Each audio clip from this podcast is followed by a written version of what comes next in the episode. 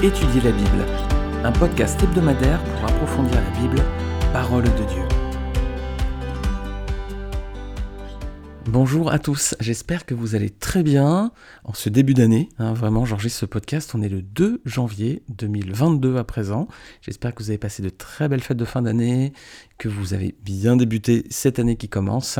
Je la remets en tout cas pour vous entre les mains du Seigneur, que le Seigneur vous bénisse, vous garde, vous comble de toutes ses richesses en cette nouvelle année. Alors la semaine dernière, les amis, on avait regardé les parallèles entre la vie de Josué et celle de Jésus. On avait vu notamment que la traversée du Jourdain et la conquête de la terre promise, bah, c'était une image de la vie chrétienne.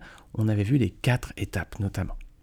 Alors on va continuer cette étude, Jésus dans, dans, le livre de Josué, et on va regarder dans cette étude biblique les autres similitudes entre les faits relatés dans le livre de Josué et donc la vie le ministère et l'œuvre de Jésus-Christ.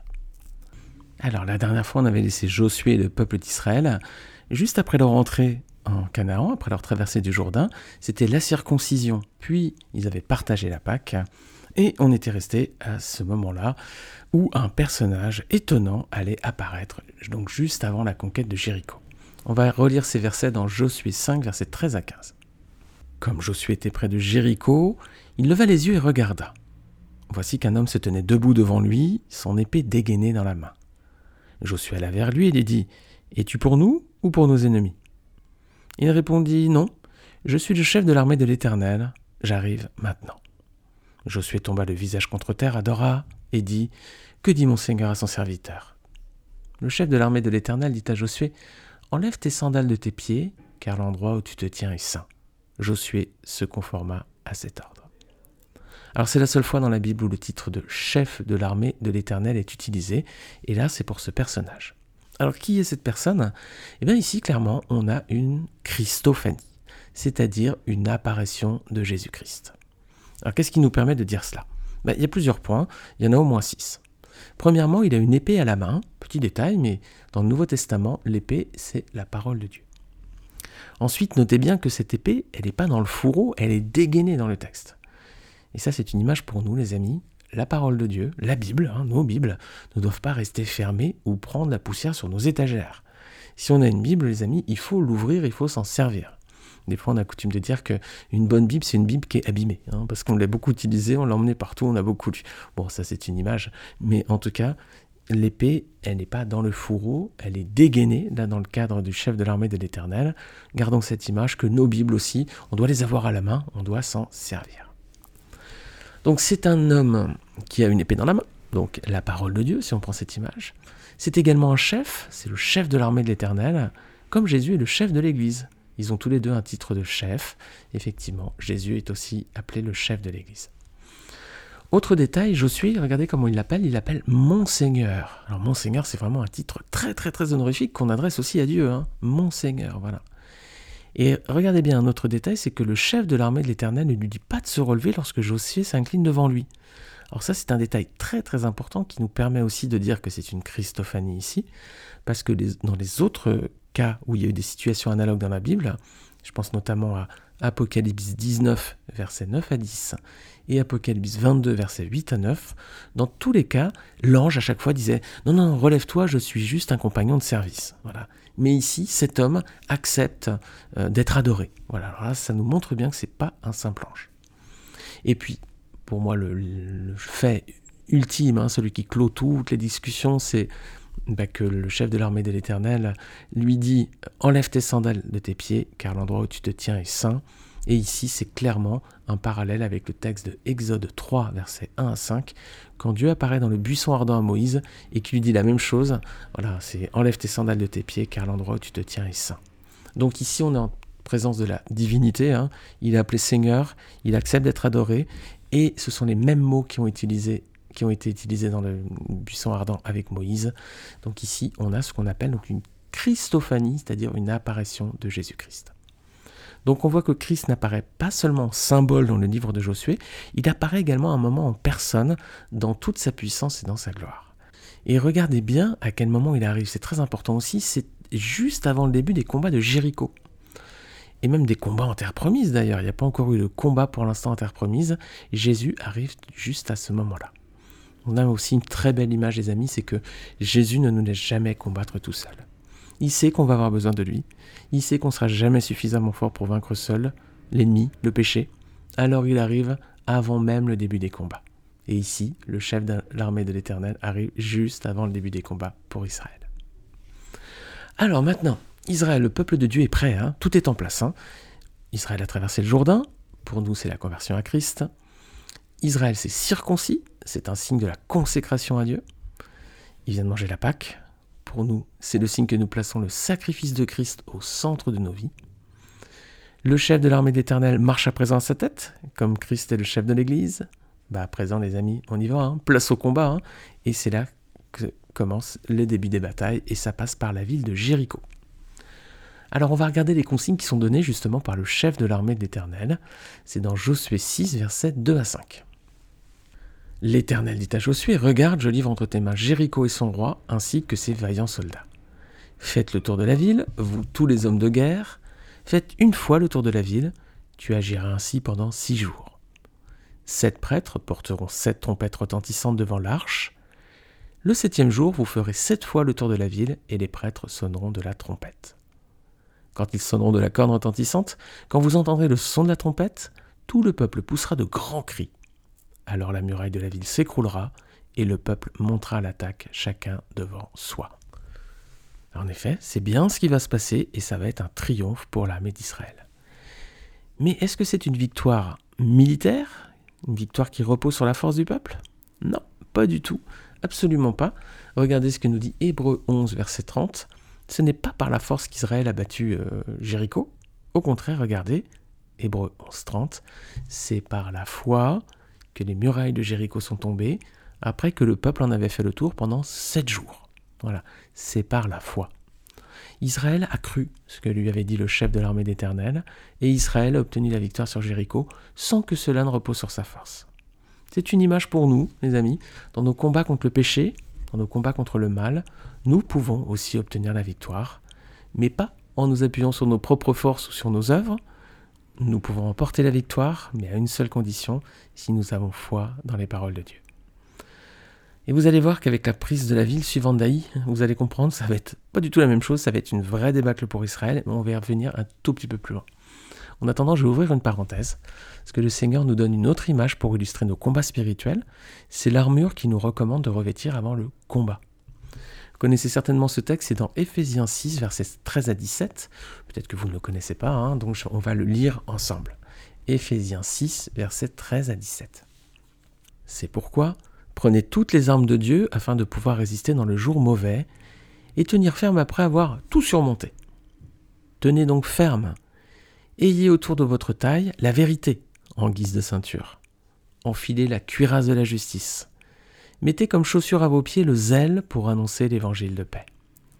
Prenez en toutes circonstances le bouclier de la foi, avec lequel vous pourrez éteindre toutes les flèches enflammées du mal. Faites aussi bon accueil au casque du salut et à l'épée de l'esprit, c'est-à-dire la parole de Dieu. Alors, on a ici sept éléments. La vérité, la justice, le zèle pour annoncer l'évangile, la foi, le salut, l'Esprit Saint et la parole de Dieu. Voilà les sept éléments qui composent l'armure du chrétien. Est-ce qu'il nous viendrait l'idée de partir dans un, combat sans casque, ou sans chaussures, ou sans cuirasse, ou sans épée? Euh, On ferait pas ça. Non, clairement, si on va un jour à la bataille, on va s'équiper pour ça. Hein. Alors on commence une nouvelle année, hein, c'est souvent lors des bilans. Alors faisons nos propres analyses, regardons s'il ne manque rien à notre armure chrétienne. Est-ce que nous avons la vérité? Est-ce que nous avons en nous la justice? Le zèle pour annoncer l'évangile? Est-ce que nous avons la foi en nous? Salut, l'Esprit Saint et la parole de Dieu. Si l'armure est incomplète, les amis, on ne peut pas remporter la bataille. S'il nous manque un élément, on va être vulnérable. Hein. Quelqu'un qui irait à la guerre, hein, pensez à ces chevaliers du Moyen Âge, s'il n'avait pas son épée, ou, sa cuirasse, ou son bouclier, ou son casque, il n'aurait pas tenu très longtemps sur le champ de bataille. Alors nous aussi les amis, il faut qu'on ait ces sept éléments. Le Seigneur a donné une liste complète. Il faut que nous soyons équipés de tout cela pour pouvoir aller ensuite au combat.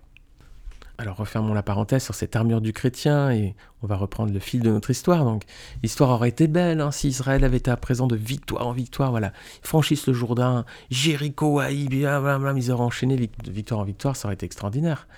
Mais là aussi, bah, ils auront des défaites Et c'est à l'image de notre marche en Christ, les amis. Parce que notre vie en Christ, elle est aussi marquée, les amis, comme celle d'Israël, par nos défaites sur le péché, hélas. Après le triomphe de Jéricho, le peuple était confiant. Il part s'attaquer à une petite ville d'Aï. On avait vu ça dans Josué 7. Et là, c'est une débâcle. Hein.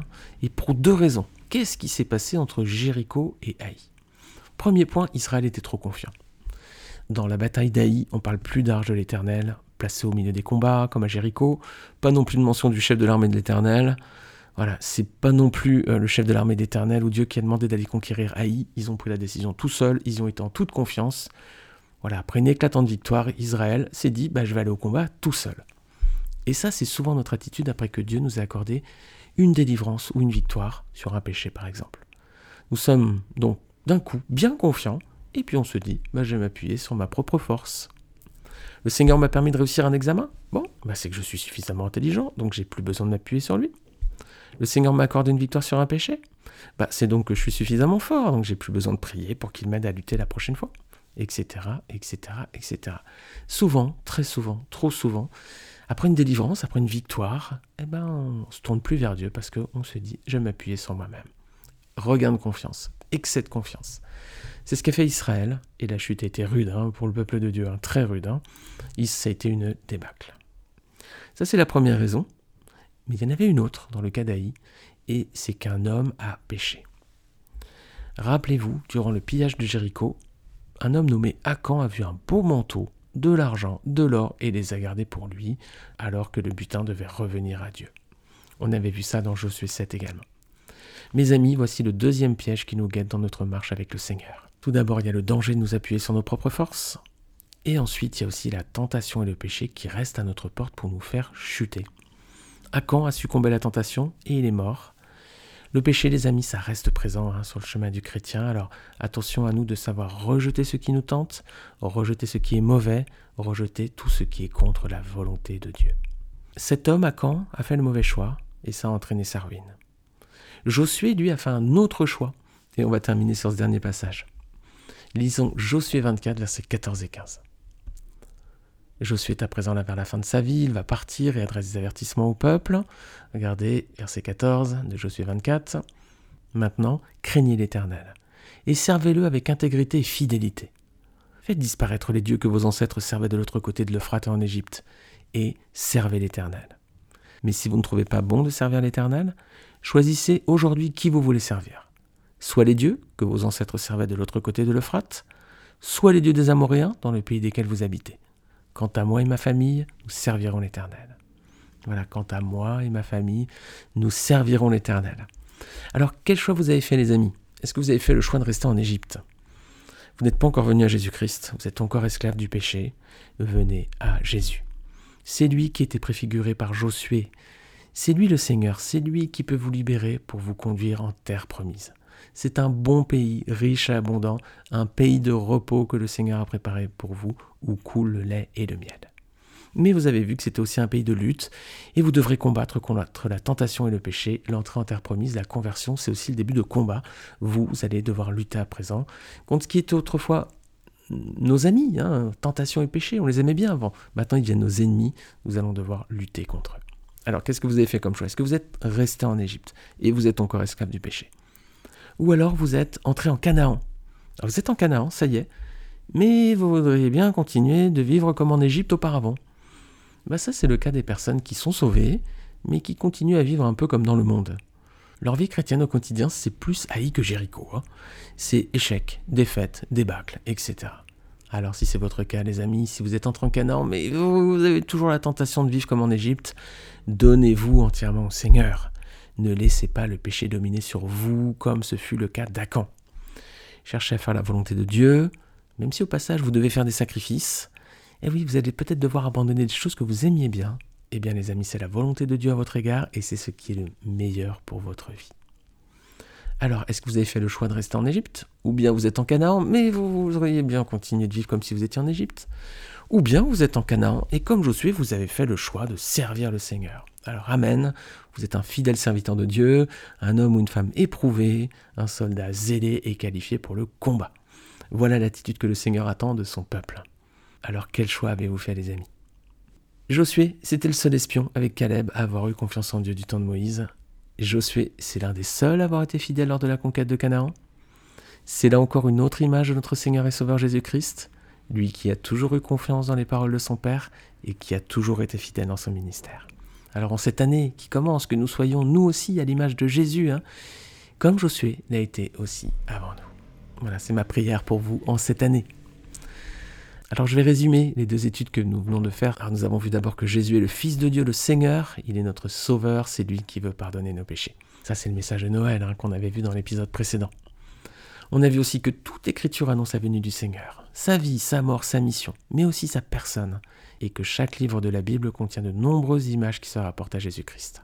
Alors on s'est arrêté donc sur le livre de Josué, c'est celui qu'on étudie depuis plusieurs mois à présent.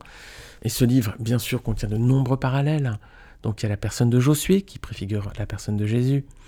Il y a la sortie d'Égypte et l'entrée en Canaan qui sont à l'image de notre conversion. La conquête du pays promis qui est à l'image de notre vie chrétienne.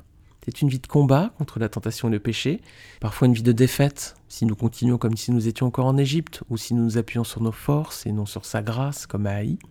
Mais c'est aussi une vie de victoire lorsque nous comptons sur Dieu et que nous nous appuyons sur lui avec foi.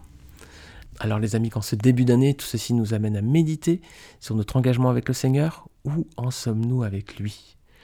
J'espère que tout au long de cette année qui vient, nous allons pouvoir proclamer tous ensemble, comme Josué, ma famille et moi, nous servirons l'Éternel. Amen. Les amis, je vous remercie de votre écoute et je vous souhaite encore une très bonne année. Merci encore beaucoup de votre fidélité à ces études. Si vous les découvrez, bah, j'espère que vous prendrez plaisir à découvrir les autres épisodes. N'hésitez pas à les partager autour de vous, à laisser une note si vous êtes sur Apple Podcast. Vous pouvez laisser également un commentaire sur cette plateforme. C'est la seule qui le permet. Alors n'hésitez pas à le faire. Alors il y a une plateforme aussi, c'est YouTube. Vous pouvez aussi laisser des commentaires également. Et puis un like ou vous abonner à la chaîne si vous le souhaitez. Je vous dis à très bientôt. Dieu vous bénisse. Et puis à la semaine prochaine pour une nouvelle étude dans le livre de Josué. À très bientôt.